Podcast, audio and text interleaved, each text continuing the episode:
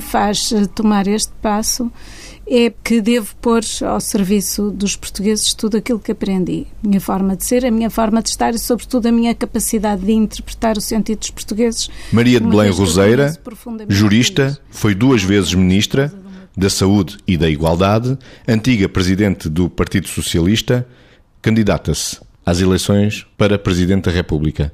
Margarida, que emoções podem passar nesta voz feminina? A voz da doutora Maria de Belém é uma voz uh, familiar, não é? E é uma voz que, por ela talvez ter sido Ministra da Saúde e, e, também da Igualdade, e portanto, por tocar em áreas em que nós trabalhamos, efetivamente ainda para nós é mais familiar e, portanto, são, é, é uma voz agradável, é uma voz que chega com alguma serenidade e também com convicção, é uma voz que passa conteúdos com facilidade, portanto, é uma voz que chega. Da mente para a voz, que emoções podem passar na voz de Maria de Belém? Vitor? Passa muito este registro uh, do afeto no feminino e da, da, serenidade com que pode colocar a relação entre o conteúdo e a forma, porque tem um registro pausado que não se torna aborrecido e também não é aquele registro às vezes mais fálico que alguns candidatos podem ter, mais, mais vomitado, que não faz sentido nenhum.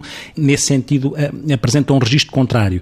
É claro que depois a, a voz pode ter um risco, que é o risco de eventualmente uh, este colorido afetivo ficar também menos modulado, só mantém sempre neste registro, que é o da doutora Maria de Belém, mas depois pode faltar às vezes modulação é sedutor para quem ouve, mas pode faltar modulação de vez em quando. Eu acho que o país precisa de um presidente que saiba puxar pelo país naquilo, naquilo que ele tem de melhor. E da forma e para é o conteúdo, Vitor? Acho que faz uma boa ponte que, entre a forma e o conteúdo, como é uma mulher que tem experiência política, mas que na forma como coloca os conteúdos não é politiqueira na forma de colocar, então esse registro está bem alinhado. Sendo, como eu dizia, às vezes o que eu sinto é que eh, pode faltar a, a tal modulação, o que depois, na, se estiver perante outros candidatos, na contra-argumentação, fica difícil sair daquele registro para um registro em que se tenha que colocar a contra-argumentar, porque parece que só haveria aquele e mais dificuldade no outro. E esta, esta pode ser a dificuldade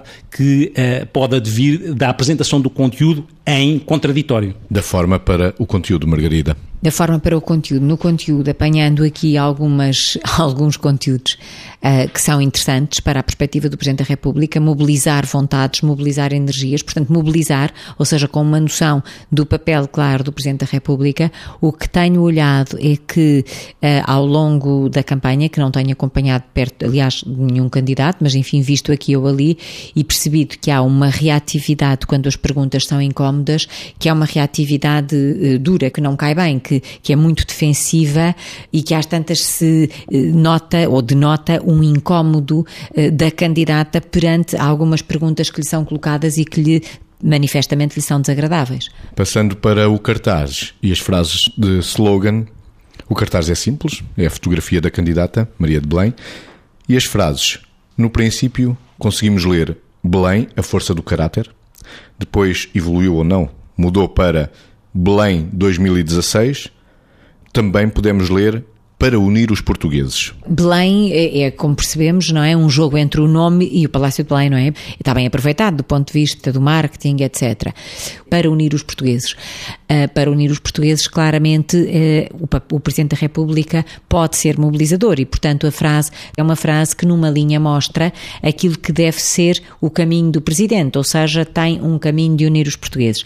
A força do caráter, uh, preferia não comentar porque acho de facto foi uma evolução para a parte seguinte. Vitor. A força do caráter acho que não é uma boa frase, porque também não acho uma boa frase um presidente capaz, ou não acho uma boa frase um presidente justo, porque isso é o que nós esperamos, não é?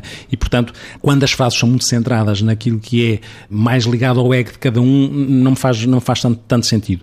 A questão para unir os portugueses faz mais sentido, acho uma frase interessante, pela simplicidade, com certeza, e, mas porque tem um objetivo. Acho que mais nenhum slogan tem isto, que é o para unir os portugueses. A ideia do para alguma coisa faz-me sentido, não é? Nós, por preocupamos muitas vezes com o porquê das coisas, mas às vezes menos com o para. E o para quê faz-me sentido nesta frase.